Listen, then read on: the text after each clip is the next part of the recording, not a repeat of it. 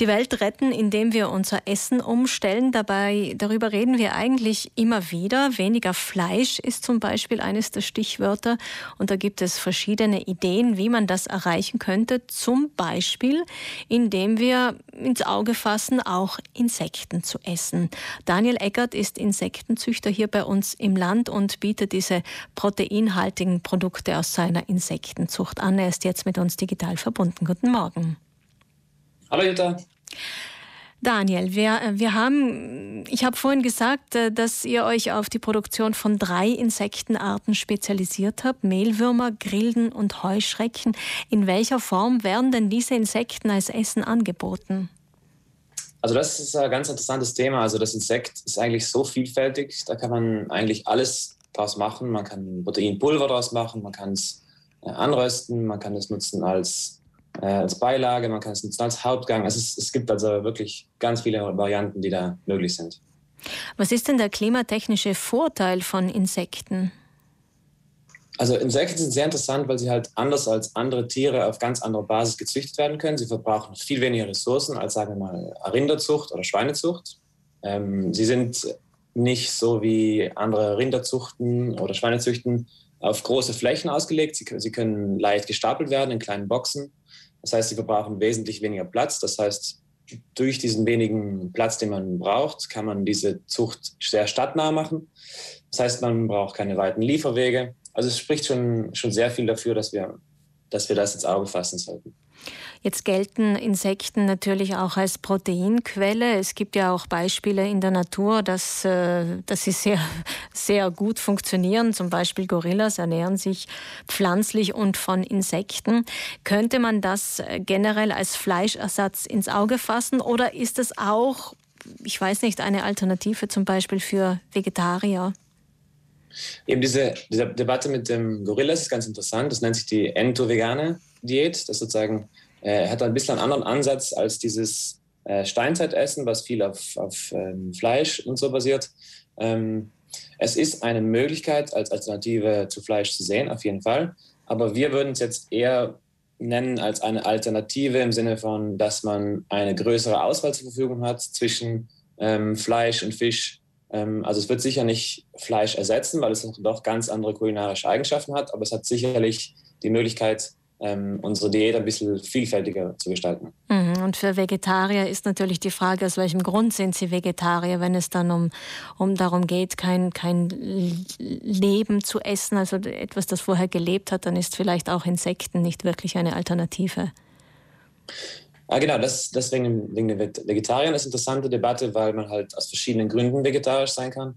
Das heißt, man kann aus dem Grund vegetarisch sein, dass man äh, denkt, dass das Fleisch für einen nicht die gesunde Wahl ist. Das heißt, in dem Fall könnten, könnten Insekten eine, eine Alternative sein, da sie wirklich ähm, ein gut ausgeglichenes ähm, Eiweißprofil haben. Sie haben eine Vielzahl von Vitaminen, Calcium, Magnesium. Sie haben sehr viele Inhaltsstoffe drin. Ähm, deswegen könnte das eine Alternative sein.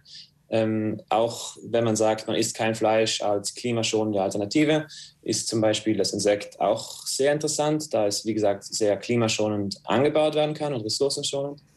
Ähm, lediglich die einzige, der einzige Grund, warum man kein Insekt essen sollte als Vegetarier, ist, wenn man aus moralischen Gründen sagt, man möchte kein Lebewesen äh, essen, ähm, weil einerseits können auch, werden, die, werden die Insekten in ähm, artgerechte Haltung gehalten. Also wir, sie werden nicht ähm, wie Rinder oder Schweine auf engen Grund zusammengezahrt, ohne dass sie es wollen, sondern Insekten kommen in der Natur schon ähm, auf engstem ähm, Grund vor. Deswegen ist es für sie auch keine, ähm, keine Belastung, dass sie also nicht artengerecht aufgezogen werden. Und äh, des Weiteren haben sie auch kein ausgeprägtes Nervensystem. Das heißt, sie spüren nicht wie andere Säugetiere, die wir bislang essen, Schmerz, sondern sie reagieren lediglich auf Reize, auf Wärme und ähm, deswegen wird, wird daher nicht dieser Schmerz so empfunden wie für andere Tiere. Mhm. Ich denke mal, die größte Hürde ist für die meisten die Vorstellung, dass sie Insekten essen. Als ich jetzt in den letzten zwei Tagen in meinem Freundeskreis erzählt habe, dass wir heute am Montag darüber sprechen werden, war mal die erste Reaktion so, wirklich? Wie, wie überwinden Sie denn diese Hürde? Also es ist ganz interessant. Also bei mir war auch am Anfang, als ich mich mit dem Thema beschäftigt habe, war auf jeden Fall die Hürde gegeben. aber umso mehr man sich mit dem Thema beschäftigt und umso mehr ich mich mit den Sachen beschäftigt habe, umso mehr ich auch die Sachen vor mir hatte und ein bisschen Erfahrung gemacht habe mit den Sachen, war es schnell, dass dieser, dieser Ekel des Neuen ein bisschen sich gewandelt hat für das Interesse und die Neugierde.